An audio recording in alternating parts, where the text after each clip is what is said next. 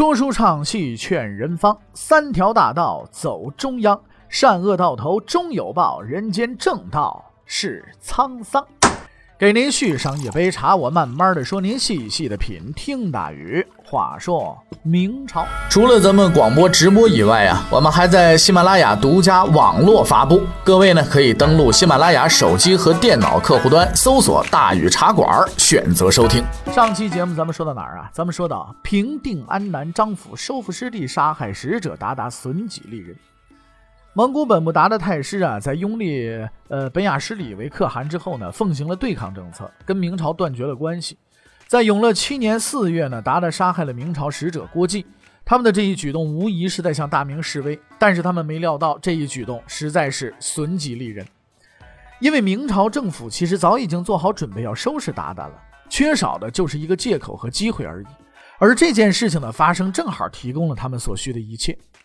鞑靼之所以成为明朝的目标，绝不仅仅因为他们对明朝抱有敌对态度。鞑靼的新首领本雅失里啊，和太师阿鲁台呢，都是属于那种身无分文却敢于胸怀天下的人。虽然此时鞑靼的实力已经大不如从前了，但他们却一直做着恢复蒙古帝国的美梦，连年出战，东边打乌良哈，西边打瓦剌。虽然没有多大效果，但是声势确实也挺吓人的。鞑靼的猖狂举动呢，引起了朱棣的注意。为了打压鞑靼的嚣张气焰，他在永乐七年啊，封瓦剌首领马哈木呢为顺宁王，并且提供援助，帮助他们作战。瓦剌趁势击败了前来进攻的本雅失里和阿鲁台，达达的势力呢受到了一定的限制。那么为了一次性的解决问题啊，朱棣呢决定派出大军远征去，兵力呢呃为这个十万，并且亲自啊拟定了作战计划。但在最重要的问题上，他犹豫了，就是指挥官的人选。朱棣也常年用兵，哎，他十分清楚打仗不是开玩笑，必须得有丰富战争经验的人才能够胜任这一职务。那最好的人选就是曾经与自己一同靖难的将领们，对吧？这是自己最信得过的这一伙人，对吧？可是问题在于呢，当年的靖难名将如今已经死了，基本上差不多了。最厉害的张玉在东昌之战中被盛庸给干掉了。啊，朱能呢也已经在征安南的路上病死了。张玉的儿子张辅倒是个好人选，可惜刚刚平定的安南呢，并不老实，经常性的呢要闹一些独立。张辅呢也走不开，还得在那儿弹压。想来想去呢，就剩了一个人选，谁呢？邱福。对于邱福啊，我们之前呢也介绍过他，在白沟河之战当中，他奉命冲击李景隆中军，但是没成功。但是这并没有影响他在朱棣心中的地位啊！此后他多次立下战功，并且在战后被封为七国公，那是公爵。但是朱棣也很清楚，这位仁兄虽然作战勇敢，却并非统帅之才。但目下正是用人之际，比他能打的差不多基本上都死光了。无奈之下，朱棣只得将十万大军交给了这位老将。永乐七年七月，啊，就是一零一四零九年，邱福正式领兵十万出发北征。在他出发前，朱棣不无担心地叮嘱他，千万不可轻敌，要谨慎用兵，嗯，看准时机再与敌决战。邱福表示一定谨记。跟随他出发的还有四名将领，分别是副将王聪、霍钦，左右参将王忠、李远。这四个人也非等闲之辈，参加此次远征之前都已经被封为侯爵了，那战场经验也是非常丰富的。朱棣亲自为大军送行，他相信啊，如此强的兵力，再加上有经验的将领，足可以狠狠地教训一下鞑靼了。看着大军远去，朱棣的心中却有一种不安感油然而生。多年的军事直觉让他觉得自己似乎漏掉了什么。他思虑再三，终于想起来了，便立刻派人呐，呃，骑快马赶到邱福军中，只为了传达一句话。这句话是对邱福说的：“说如果有人说敌人很容易战胜你，千万不要相信。”呃，军中有言，敌易取者，勿呃慎勿信之。邱福接受了皇帝的指示，并表示一定不负皇帝的信任和期望。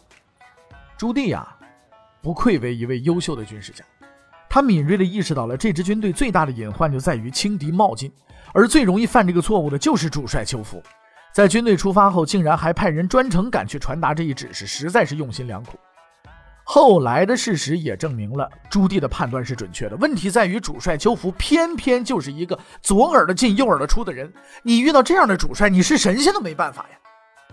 邱福率领军队一路猛进，结果呢，就赶到了这个卢渠河，就是今天中蒙边境的克洛伦河，击溃了一些散兵游勇，并且抓获了鞑靼的一名尚书。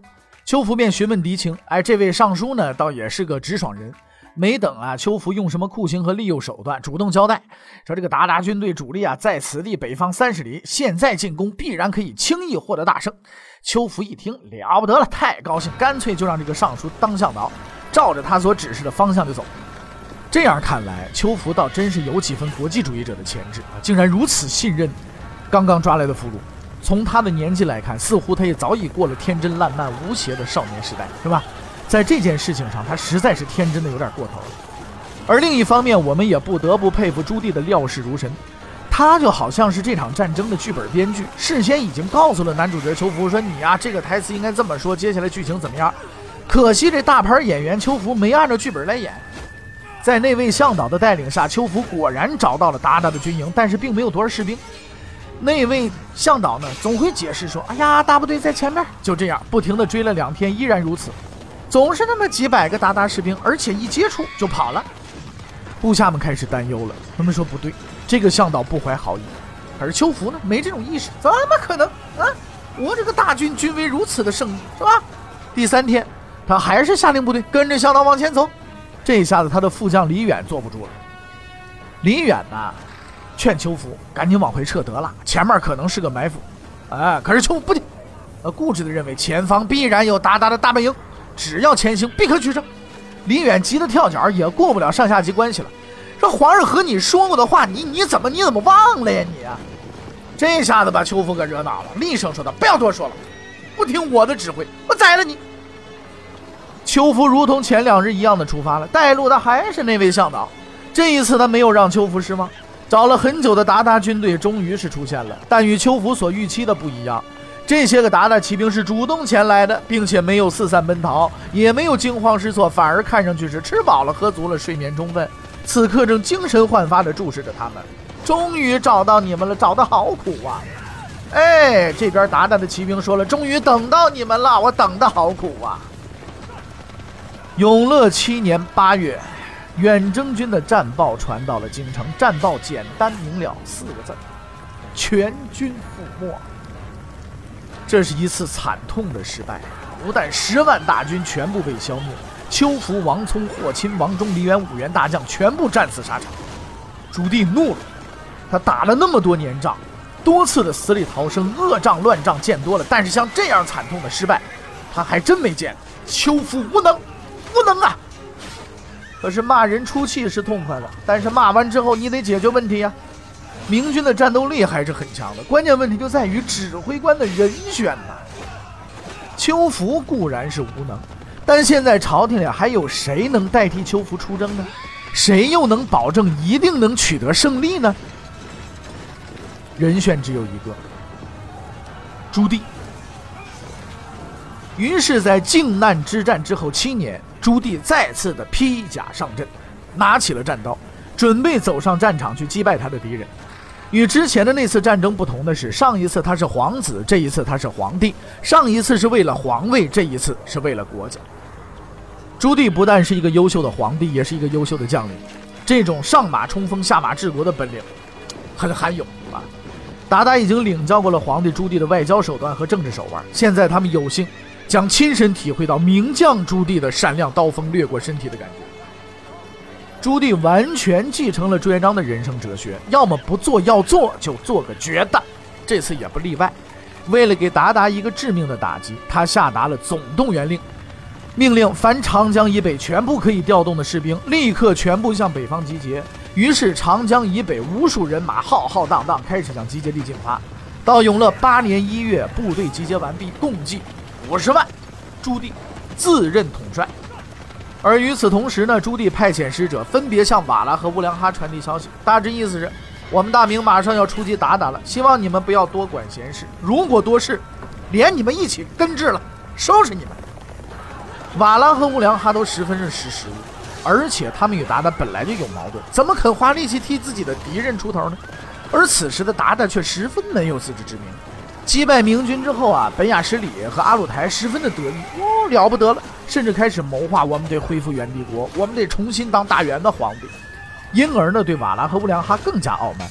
这两位尚在做美梦的仁兄根本不会想到，刀已经架在脖子上，只等着往下摁了。在做好一切准备工作之后，朱棣终于率领着他的五十万大军出塞远征，目标是直指鞑靼。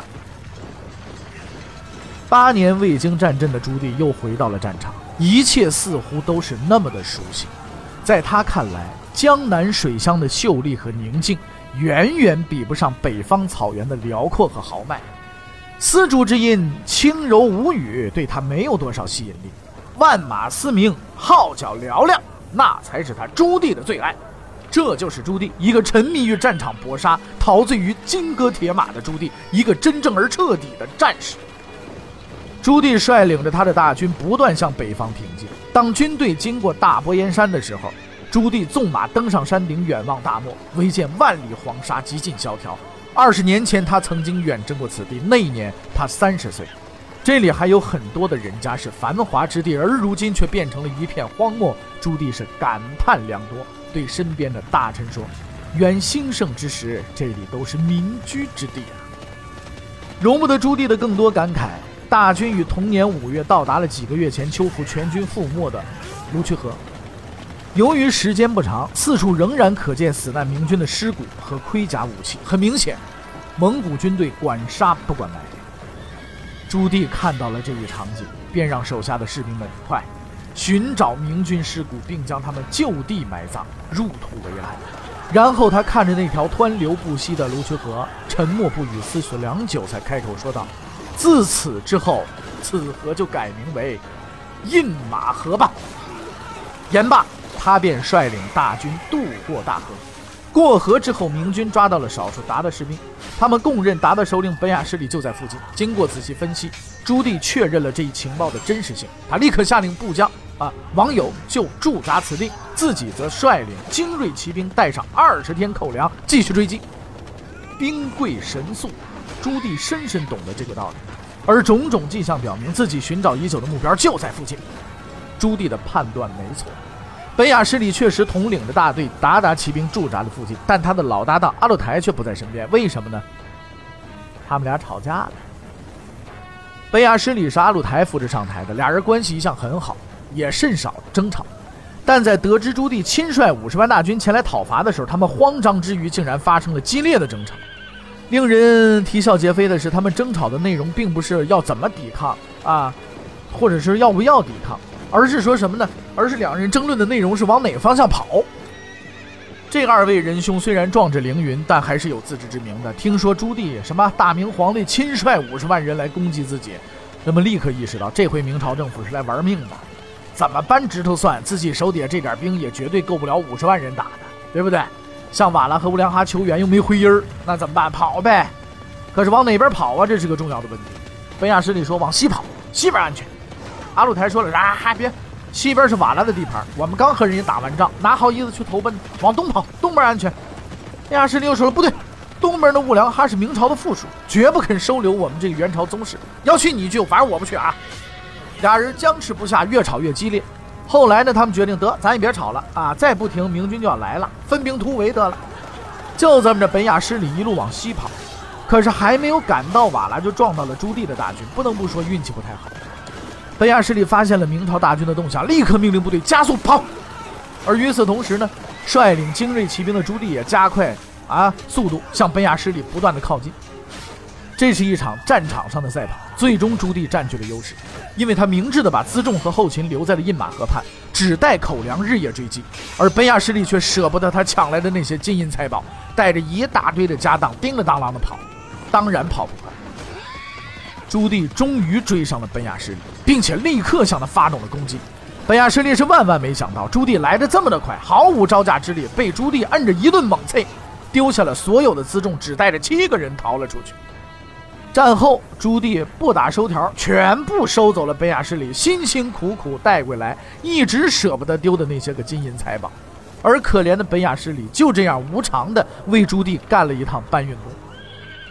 无论如何，本雅失里算是捡了一条命，继续他的逃亡之路。但是他未必知道，他的这次战败不但是他的耻辱，也会让他的祖先蒙羞。或许是宿命的安排吧。朱棣追上并击溃了这位成吉思汗子孙的地方，就是沃难河，今天蒙古的鄂嫩河。朱棣正在马上俯视着这片刚刚经过大战的土地，大风吹拂着一望无际的草原。沃难河河水在阳光的照耀下映出了迷人的光彩。刚发生的那场恶战似乎与这片美丽的土地毫无关系。胜利的喜悦已然消退的朱棣突然想起了什么，他沉思了一会儿。对身边的侍卫感叹道：“这里是沃难河，是成吉思汗兴起的地方啊。”没错，两百年前就在沃难河畔，铁木真统一了蒙古部落，成为了伟大的成吉思汗。朱赤、窝阔台、拖雷、哲别等后来威震欧亚大陆的名将环绕在他的周围，宣誓向他效忠。之后，他们各自出征，将自己的宝剑指向了世界的各个角落，并且最终建立了横跨欧亚的蒙古大帝国。转眼之间，两百年过去了，草原上的大风仍旧呼啸，沃难河水依然流淌，但那雄伟的帝国早已经不见了踪影。而就在不久之前，伟大的成吉思汗的子孙在这里被打的是落荒而逃。一切都过去了，只有那辽阔的草原和奔流的河水，似乎在向后人诉说着这里当年的盛况。百年黄土霸业。过眼烟云耳。本雅失里逃走了，他如愿的逃到了瓦剌。然而命运和他开了一个小小的玩笑。虽然以往和瓦剌的战争都是太师阿勒台指挥，本雅失里并没参与过。可是瓦剌的首领马赫木充分发挥了一视同仁的精神，不但没有给他什么优厚待遇，反而从他这儿拿走了一样东西，什么呀？他脑袋！哎，报仇之余。还顺便去向明朝要了两个赏钱。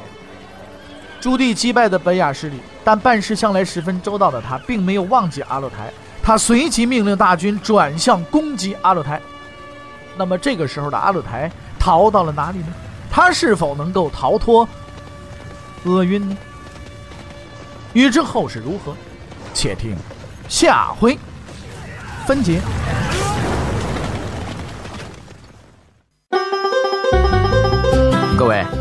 你想跟大禹交流吗？你想跟大禹辩论吗？你想给大禹指出错误吗？来微信吧，微信搜索订阅号“大禹茶馆”，哎，就能实现了。记住啊，宇是宇宙的宇。